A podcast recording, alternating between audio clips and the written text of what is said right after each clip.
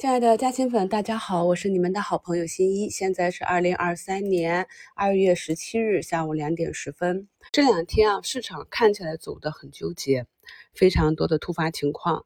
但实际上，这些预发的情况以及板块之间的切换，在我们每天的节目里面、早评里面已经给大家分析的非常透彻了。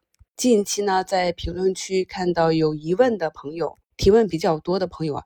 对照着大盘，仔细的去听节目，把近两周的节目再重新听一下，然后想一想，思考一下啊。我在这里呢，帮大家梳理一下。我们可以看到，今天呢，整个科技股前期涨幅比较大的，像 AI 那些都在调整，对不对？数字货币、数字确权、Web 三点零啊，科技。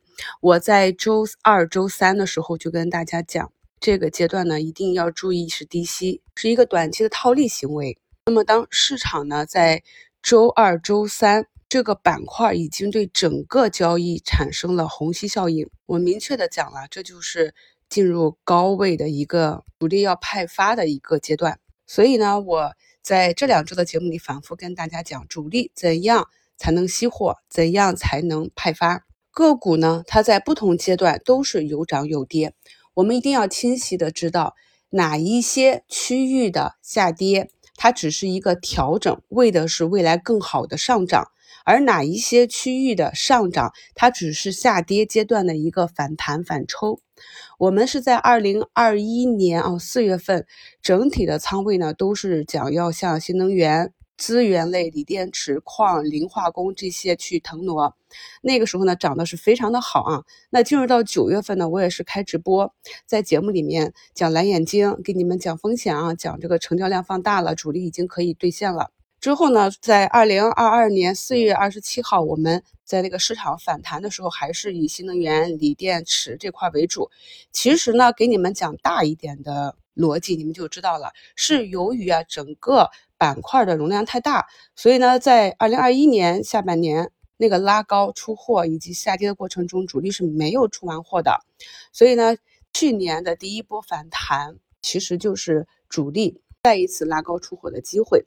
同时呢，为什么我们去关注？我在二零二二年四月二十七日特别节目里面跟你们分析的非常清楚了，确实是因为也是杀跌过头了。在做完那一波两个月的反弹之后呢，我一直明确的讲，我们后面就不再看这个板块了。我们很久都没有提起了啊，但是近期有一些新关注我、新加入新米团的朋友呢，就提问了，比如说像天赐啊、多氟多啊、宁德啊，应该怎么样处理？你去看一下，宁德今天最低又跌了百分之五，这是由于呃新能源汽车中增加那个混合差销量比上升。造成了碳酸锂消费下降的一个原因之一吧。反正短期的新闻材料我们就不管它了。但是大周期上，我明确的跟你们讲了，这就是一个下降周期。在二零二一年的下半年年底的时候，外资就已经开始抛售宁德了。这也是我反复讲的。所以，如果是你选择在大的下跌通道里面去做反抽的话，那就是一个短期行为，并且碰到压力位就要走。所以你们来问我说能看到多高？没有办法看，因为没有业绩标杆，它就是一个震荡向下。所以呢，你们在持股的时候一定要搞清楚你所选的这个板块和个股，它的大周期是在一个向上的还是向下的？只有这样呢，你才能够设置一个合理的预期，用正确的技术去匹配。大周期给你们梳理完了，通常都是几个月，甚至是一年以上的周期啊。那详细的东西我就不再去反复讲了。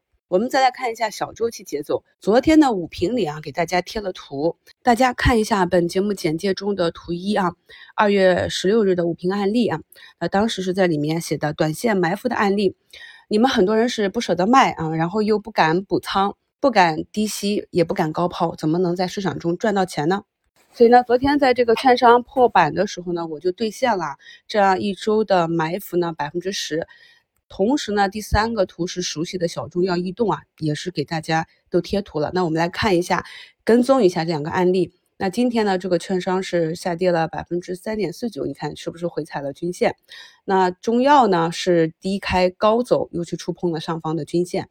所以你学会了我的这套技术体系，就可以佛系挂单，轻松的跑赢市场。我们在节奏上也是把握的非常的好，有很多啊。呃，加入新米团一两年的老朋友啊，都已经非常熟悉了。这些知识呢，你一旦学到呢，至少是说在当下的市场中是非常实用的。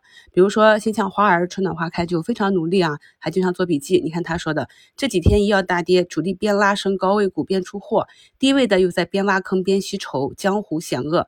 跳出来，在局外看就会清楚一些。这就是我一直跟大家讲的，你打开格局，在周三的时候，如果你是为了科技那边涨，你没有或者买少了，医药这边跌，你恐慌了，想去割肉止损。你如果当时看到盘面有这样的想法，那么还需要狠狠的去补一下基础。大资金呢，它大概率都是在拉升的时候去出货，而我们在二零二二年也经历过很多次一些个股啊，一根大阴线接一根大阴线，在底部放量的下杀，杀完之后股价就微上去了，那就是主力砸盘，砸出恐慌盘。才能吃到带血的筹码，所以我一直讲啊，要想做好投资，你不能只看着个股股价的涨跌，你一定要熟悉你买入的这个公司它的一个成长情况，这样呢，在呃市场环境比较好的情况下，大方向向上，你才能够啊选对标的，并且拿得住。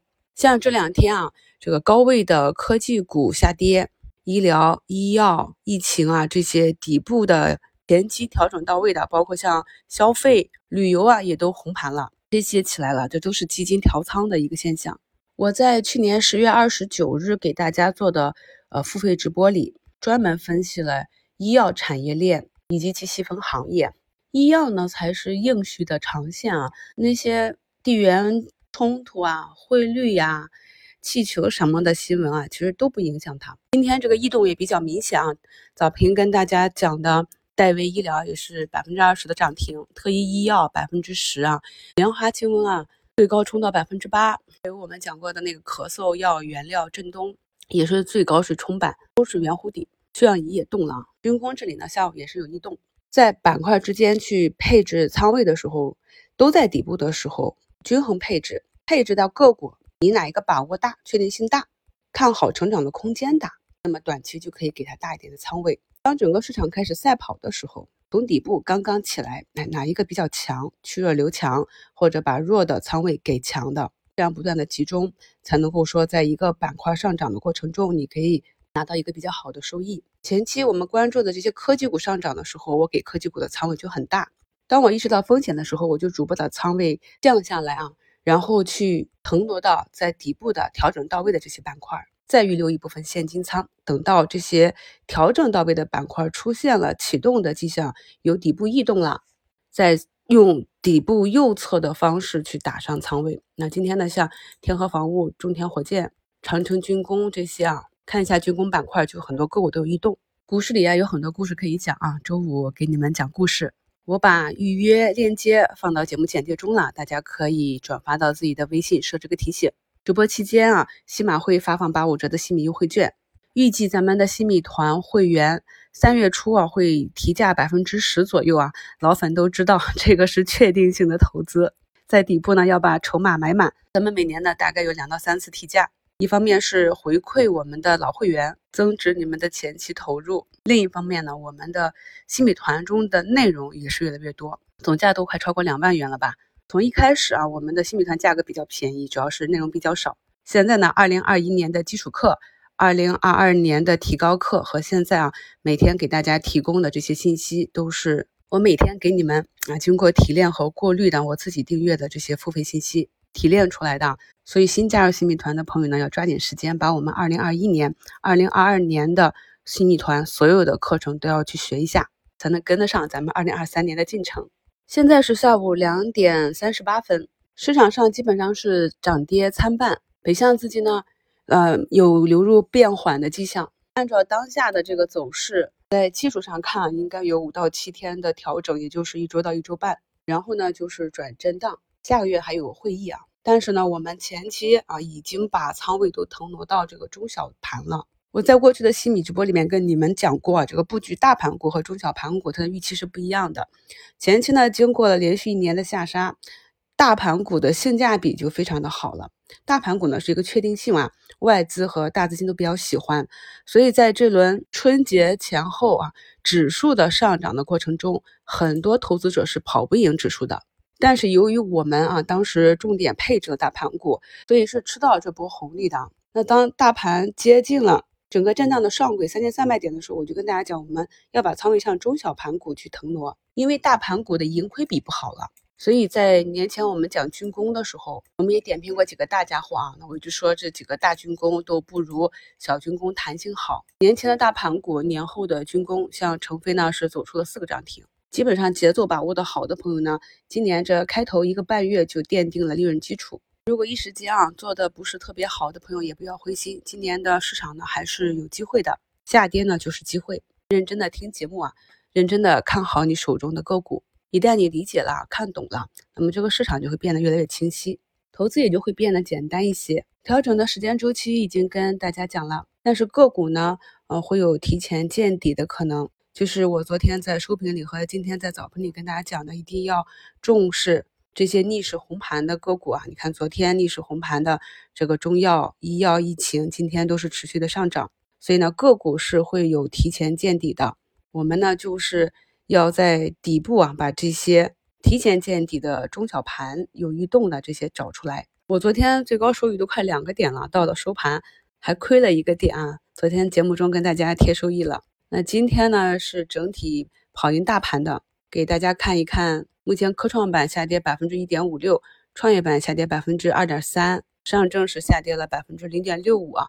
上证的指数有大盘股拖着是失真的。我目前是从百分之一点六回落到一个点左右啊，也算是反包了昨天的一个回落。所以我一直讲啊，轻大盘重个股，你踏对了节奏，跟着个股的趋势去持股，你有逻辑啊，知道啊这个持股周期，知道这个目标或者一个目标事件。剩下的就交给市场去批阅。今天是周五啦，不管你这周做的怎样，短期的波动不重要，重要的是我们在这个过程中又有了成长，又收获了新的知识。祝大家周末愉快，我们周日一周展望见。